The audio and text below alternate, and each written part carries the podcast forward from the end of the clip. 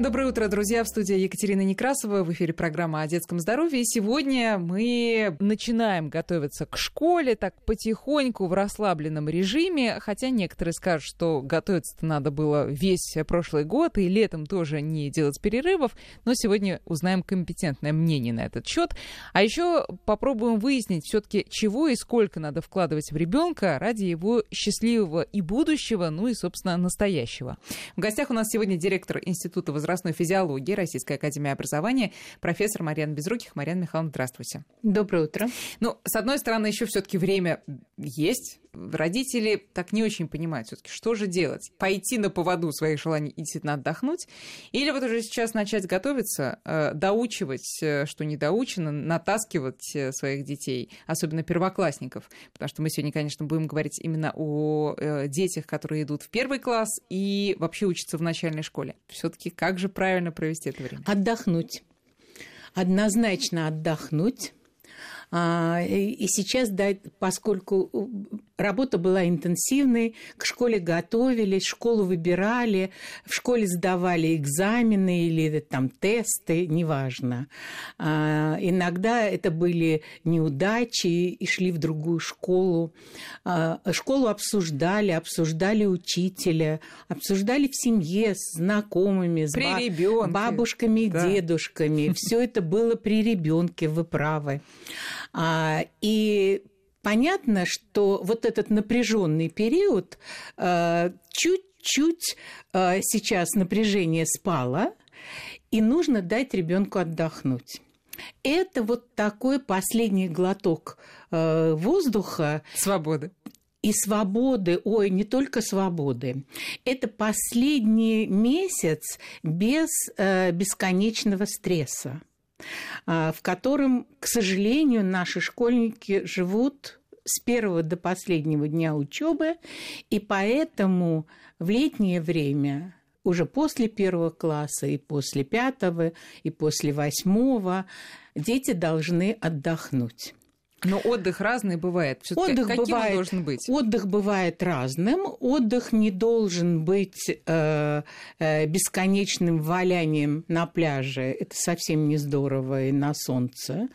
А отдых э, не может быть э, э, бесконечным, я не знаю, праздником когда э, едут э, на один аттракцион, на другой аттракцион, а потом идут есть мороженое, потом третий аттракцион, и так это продолжается.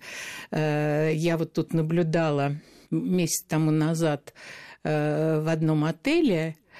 Это с утра до ночи еда, с утра до ночи э, различные напитки – с утра до ночи сладкое, потому что все в открытом доступе, и э, бассейн. При том, что рядом море, до моря три минуты. А меня поражают в этом плане родители. Родители выбирают это место у бассейна. И дети вместе с ними, родители наслаждаются точно так же, как Значит, дети. таким не надо делать отдых, каким надо? Ну, а, отдых должен быть полноценным а, в том плане, что это должно быть такое рациональное а, чередование разных видов деятельности.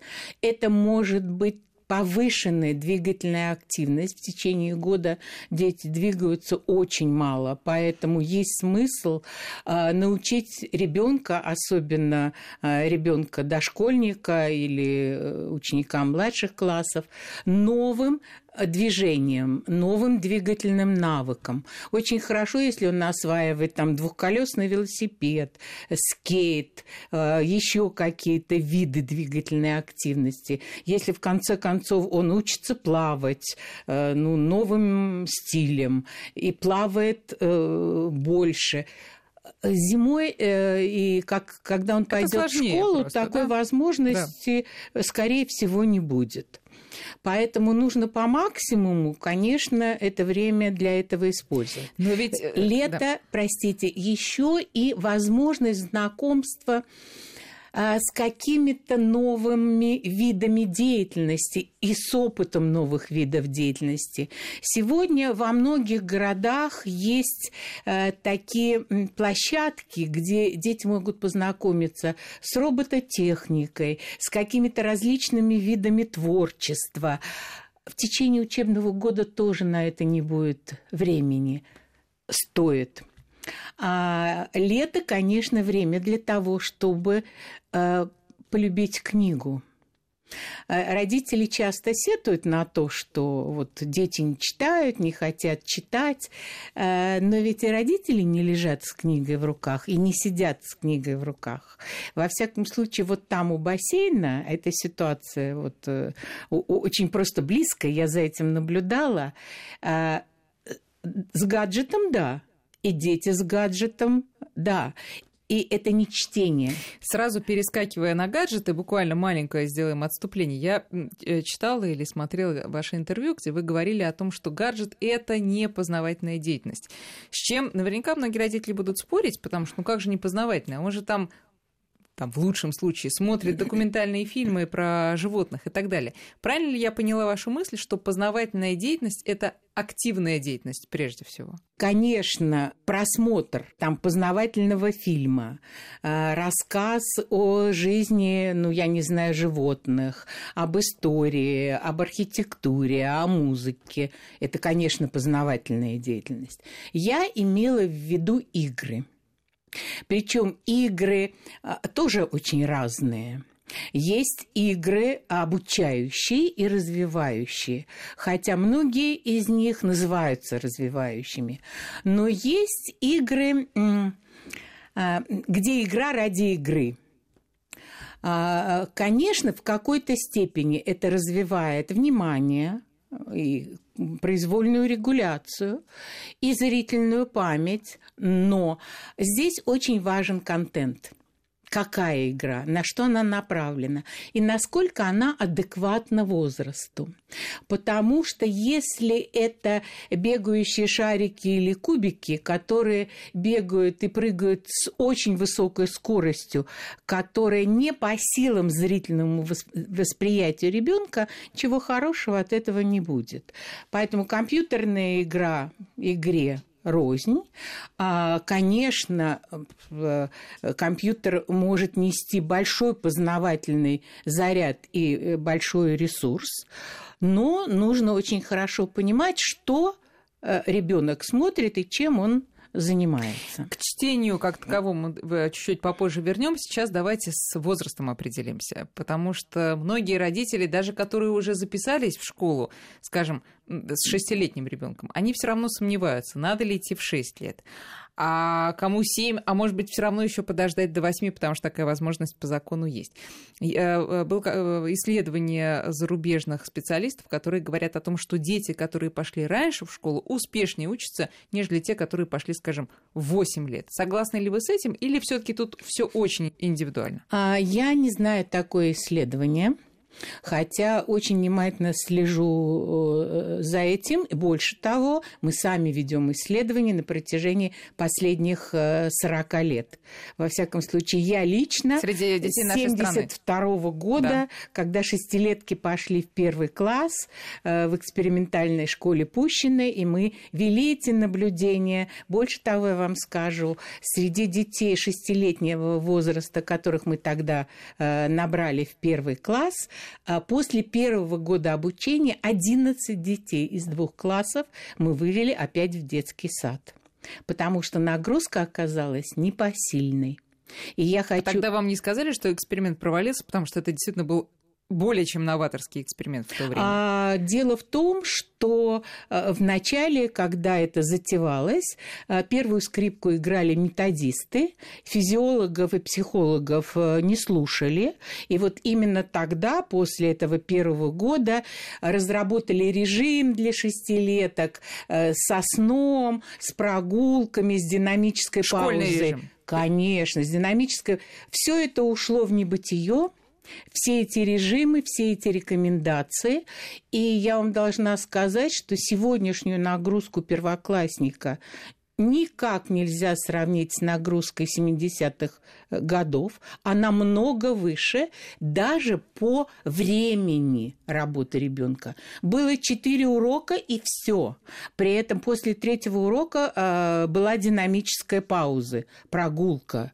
Обязательно была ритмика. Потом ввели сон для шестилеток. Сегодня дети шести с половиной лет, которые приходят в школу, э, учатся, учатся у них четыре обязательных урока плюс два так называемые внеурочки, а это те же самые уроки.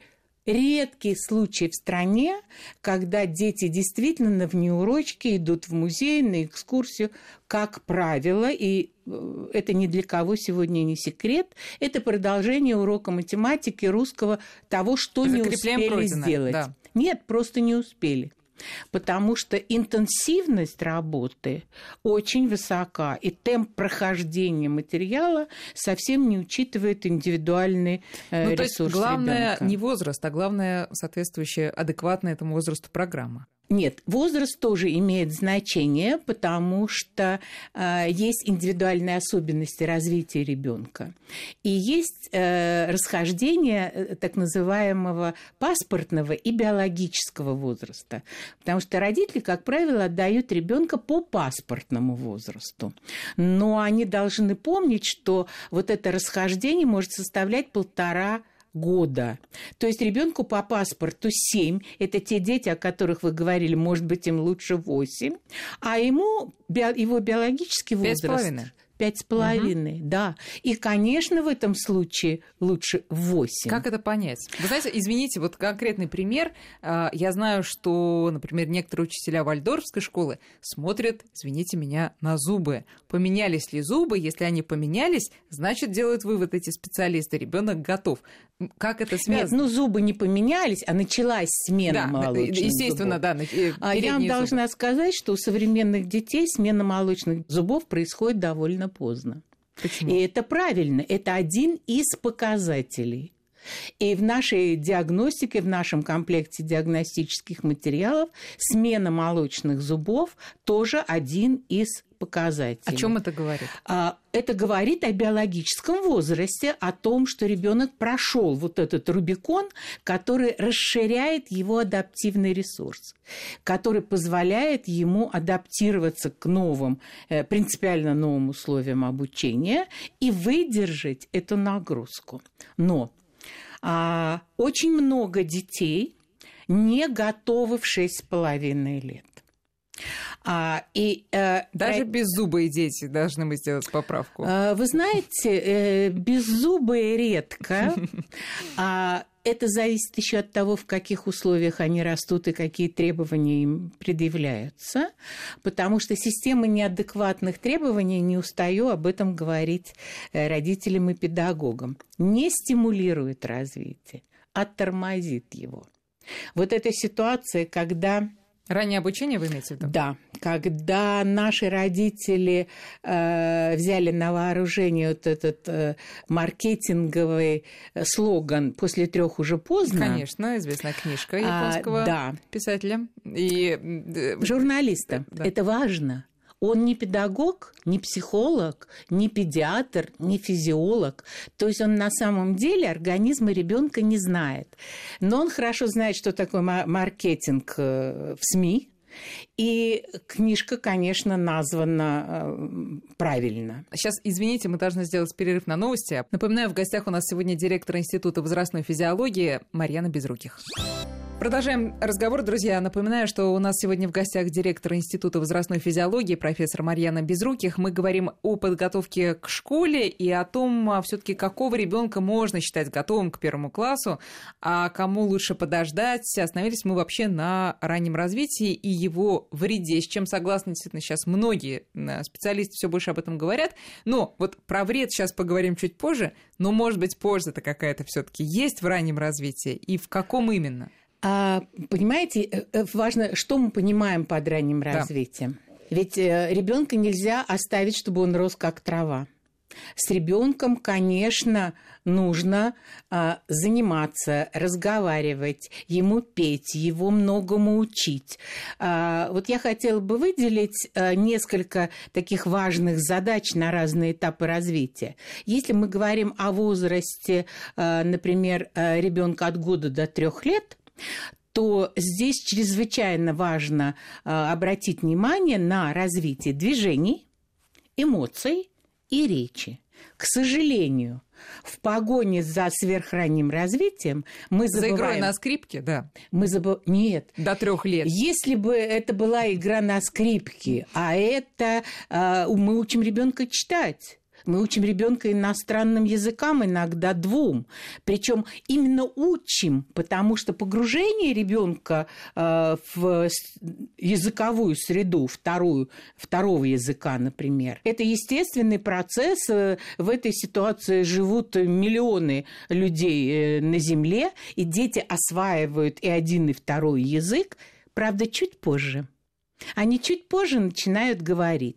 И э, мнение о том, насколько это хорошо для их вообще когнитивного развития, на самом деле противоречивы. Кто-то говорит о том, что у них лучшие лингвистические способности, есть даже эффект переноса на другие когнитивные да. функции, а большинство считает, что эффекта переноса нет это никаким образом не э, создает какую-то э, ну, лучшую базу для развития интеллекта. Для развития интеллекта лучшая база – опыт разных видов деятельности. Чем больше будет этого опыта, тем лучше. И ребенок может жить в билингвальной среде и быть очень плохо развит. И IQ может быть довольно низким. И его языковые способности и в одном, и втором языке могут быть тоже очень низкими. Соответственно, так да. что само погружение в среду никак не плюс сам по себе. А вот обучение, когда учитель приходит э, э два раза в неделю или три раза в неделю, э, на мой взгляд, э, для детей, у которых не сформирована родная речь, пользы нет. Поэтому нужно очень хорошо подумать, сформирована ли речь. Почему я об этом говорю? Мы в течение последних 20 э, лет мониторим эту ситуацию с речевым и вообще когнитивным развитием ребенка. И должна вам сказать, что в этом году мы начали очень большое популяционное исследование по заказу Министерства просвещения, которое мы ведем в пяти регионах э, России.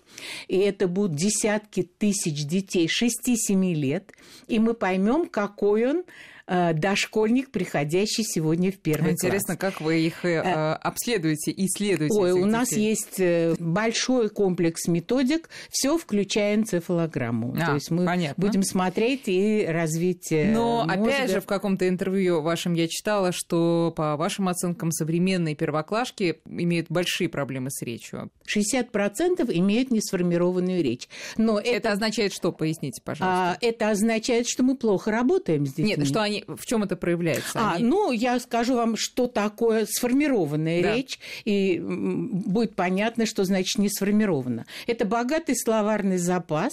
Словарный запас э, наших детей, у нас есть такое мини-исследование, э, порядка 600 слов, которые они активно используют. Дошкольник. Да, 6, а у него должно слов. быть за три с половиной тысячи это э, неумение грамматически правильно строить предложения. И вообще дети отвечают не развернутым ответом, а да и нет. Они общаются со взрослыми точно так же, как взрослые с ними общаются глаголами, а они общаются междометиями, отвечают междометиями. То есть родители используют глагол, ребенок в ответ междометие. Например? Э, ну, ага, там, а, ну вот это на самом самом деле это не а, речь. Но... Они не умеют пересказать простую э, ситуацию. А скажите, нужно ли для исправления этой ситуации своевременного, причем исправления, использовать какие-то методики, читать книжки, или достаточно, во-первых, побольше с своим ребенком говорить, и во-вторых, ну, естественным образом стимулировать его на речь? Ну, Давай а... обсудим сказку, там э, хороший, плохой, что и так далее, да? А, вы знаете, э, родители всегда говорят, где э, дайте методику. Да. Конечно. Давай, давайте Это просто рас, потому что... Расскажите, да. покажите. Я в, этом, в этой ситуации в очень выигрышном положении, потому что я не кабинетный ученый, а при всем при том, что я исследователь и нейрофизиолог, э, я и автор э, комплектов для развития дошкольников. У нас есть большой комплект, он называется «Ступеньки к школе». Там есть методическое пособие, там есть больше 20 пособий, которые позволяют э, работать с ребенком индивидуально, учитывая его особенности. Там есть очень интересная азбука, которая вышла только э, в прошлом году. А вот буквально три недели тому назад вышел еще один наш комплект. А, мне очень хотелось, чтобы слоганом к этому комплекту были слова для родителей, которые не успели замучить своего ребенка до 6 лет. И на всех книжках этого комплекта написано 6+. Ну, конечно, можно начинать в 5, в 5,5. А комплект называется «365 шагов к школе». Там есть азбука, которая э, совершенно уникальна, не потому что это моя азбука, а потому что там к каждой букве есть разворот для взрослых. Что делать, что сказать, какое задание дать, во что поиграть, как поиграть. И к, к этому же комплекту есть тетрадь раскраска к азбуке, есть тетрадь у, у, азбука письма, есть тетрадь э, азбука счета. И э, мы сейчас работаем, уже, я думаю, к концу года будут эти тетради, азбука эмоций и азбука полезных привычек. Вот азбука эмоций, это, мне кажется, гораздо важнее, чем все предыдущее. Вы знаете, все важно, все важно, потому что, конечно, эмоциональный фон, на котором работают с родителями, а он, безусловно, должен быть позитивным. Потому что вот та мотивация, о которой часто говорят, мотивация к школе, мотивация к учебе. Дети не хотят, правда не хотят. Мы настолько их успеваем замучить до школы, что они не хотят в школу. И меня очень часто спрашивают, как сформировать да, мотивацию. Желание, да. Вы знаете, мотивацию отдельно саму по себе сформировать нельзя. Она включена в деятельность. А вот деятельность э, ребенку либо интересно и получается, и тогда есть мотив, и есть желание, либо неинтересно, или не получается. И то, и другое убивает мотивацию. А, и вот если мы просто на шажок вернемся назад к сверхраннему обучению, порочность сверхраннего обучения состоит еще и в том, что мы задаем ребенку неадекватную задачу. То есть задачу, которую он реально выполнить не может. Ну, сегодня не может, завтра не может, послезавтра не может. У него, во-первых, формируется вот этот негативный настрой. А, то, что психологи часто называют выученной или обученной беспомощностью. И многие родители это знают. Э, вы говорите там, Петя, э, Маша, давай мы сделаем это. И вы, возможно, очень хотите заинтересовать. А ребенок вам отвечает, у меня не получится это значит, у него есть негативный опыт неудач. Что с этим делать? О, это большая беда. Этот негативный опыт неудачи снимается, э, как бы стирается очень и очень долго. И если с таким негативным опытом неудачи ребенок приходит в школу, это беда, это гарантия школьных трудностей. Но, тем не менее, Мария Михайловна, э, э, современная школа требует от первоклассника многих знаний э, и умений. Умение читать, нет, писать. Нет. Ни в одном законодательном документе. А по факту а, детский а по сад факту... уже готовит подготовишек. Ну, э, знаете, как правило, в детском саду мне говорят, это запрос родителей. Значит, нужно работать с родителями. Нужно готовить ребенка к письму и чтению. Как только он функционально будет готов, он зачитает и запишет, потому что у него есть в этом потребность. И если у него не получается, я часто привожу этот пример, а многие родители говорят, вы знаете, все буквы знает, читать не хочет. Угу. Еще не может. И я всегда пытаюсь объяснить, что значит не может. А не может – это значит у него очень долгое время развлечения. Да, он эти буквы различает, но это время еще очень долгое. А при чтении нужно делать это очень быстро. У него еще значит низкий объем рабочей памяти, потому что он определил первую букву в слове и начинает определять вторую. И пока он определяет вторую, если он делает это долго, он забыл, какая первая.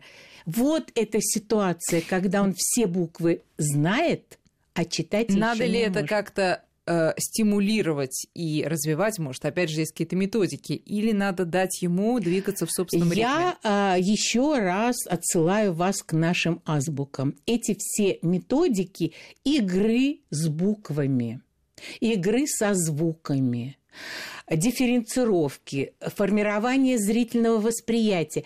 А, ведь это формировать можно не только на буквах, и нужно не только на буквах, но и на разных графических элементах, геометрических фигурах, значках и так далее, и так далее. И, казалось бы, это прямого отношения к чтению не имеет, ну, для человека несведущего.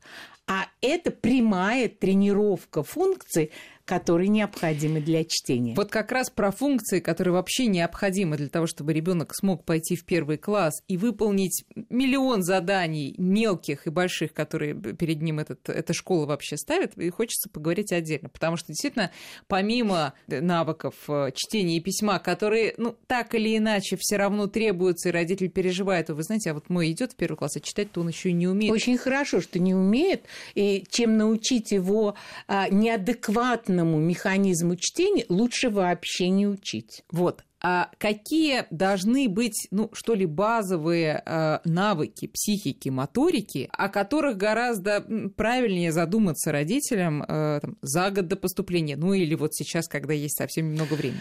А, я тогда вернусь к своему комплекту потому что это вот живо, поскольку этот комплект называется «365 шагов к школе», мы решили, что с 1 сентября в Инстаграме мы каждый день будем давать разработку для родителей. Причем в двух, Спасибо вам, в скажу, двух вариантах. Да. Если э, э, ребенку 5-5,5, то есть на 2 года, или если ему 6, и у него остался год до школы.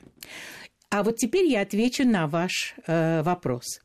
Самое главное, главнее всего, вот если меня спросили, вот одна когнитивная функция, да. до которой должна быть зрелой, это организация деятельности. И я объясню, что это такое. Это любой родитель, наблюдая за своим ребенком, может отметить. Значит, если вы даете ребенку сложить кубики по инструкции, вот самое-самое простое задание.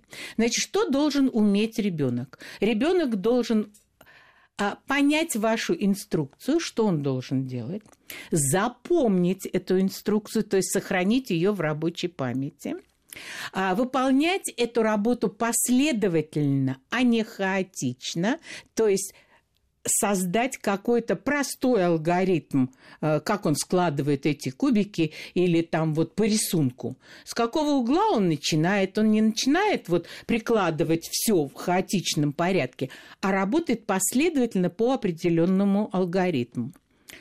Он в середине работы не спрашивает вас, э, что делать, то есть он не забыл инструкцию он умеет корректировать работу по ходу деятельности. Он видит, где правильно, где неправильно. Значит, он инструкцию сохраняет. Он знает, как попросить у вас помощь. Значит, он должен четко сформулировать. А это тоже редкий навык, судя по всему. Этому тоже нужно учить. Что ему нужно помочь? Это значит, он не бросает, отбрасывает в сторону кубики и говорит, больше не хочу, не буду, у меня не получается. Это неадекватный вариант работы. А, и он может закончить работу в точном соответствии с вашей инструкцией. Марина Михайловна, мне кажется, сейчас половина родителей, если не больше, схватились за голову и сказали своему ребенку, что год еще в школу не пойдешь, потому что ничего из вышеперечисленного. А, я скажу вам по секрету, и это благо. Почему? Потому что современная школа детей не щадит, и единственное, кто может их немножечко пощадить, это родители, которые не будут спешить в школу. Хорошо, как развивать память? Оперативную, так скажем, да, и способность, прежде всего, вообще способность концентрации, и усидчивость, это же тоже, и зрительно-моторное Комплект внимание. ступеньки к школе, где, пожалуйста, э, на все когнитивные функции... Ну, может быть, вы что-то скажете, все таки какие-то советы устно а, сейчас. А, а вы знаете, совет конкретен, и он зависит от определенного ребенка. Вы даете ребенку, например, графический диктант. Две клеточки вверх, три клеточки вниз, вниз, угу. две клеточки вправо, одна клеточка вниз. Это та работа, которую ребенок перед школой должен выполнять спокойно и безошибочно потому что это внимание, память, э, моторика, зрительно-моторные координации и все остальное. А, но если вы видите, что вашему ребенку это сложно, значит, вы даете самый простое графическое задание. Вы не бегаете вверх-вниз, вправо-влево, а двигаетесь по клеточке сначала. Или, например, если вы даете задание на там, зрительную логическую цепочку и берете а, сначала две фигуры. Круг, квадрат. Круг, какая следующая? Квадрат. Какая следующая? Круг. Потом вы берете три детали. Круг, квадрат, треугольник да? Потом вы можете взять четыре фигуры в зависимости от того, что уже принимает Что получается, ребенок. что нет. Да. Знаете, что получается действительно достаточно часто? Это то, что э, родители, которые возлагали всю надежду, ну, например, на бабушек или на детский сад, вдруг понимают достаточно поздно, что ребенок не готов, и начинают его успешно учить. Э, когда родители видят, что поле-то не паханное, он начинает очень сильно нервничать. Очень сильно нервничать. А известно, что доброжелательная среда – это залог вообще успешности ребенка, один из столпов. А какой совет вы тут родителям можете дать? Расслабиться и идти в школу через год. Вот так вот, да? Конечно. Конечно. И другого совета быть не может, потому что э, первый класс у нас практически в школе не повторяет, почему-то это запрещено. А вот второй класс можно повторять, а это уже бессмысленно. Ну, и это всегда... То есть вы считаете, что повторять надо первый? Конечно. Если нет, а в первом классе тут такая ловушка. Потому что в начале, там, первое полугодие не идет, не идет, не получается, не получается. Ну, думают, ну, ну, получится. Потом что-то начинает получаться, но год уже заканчивается.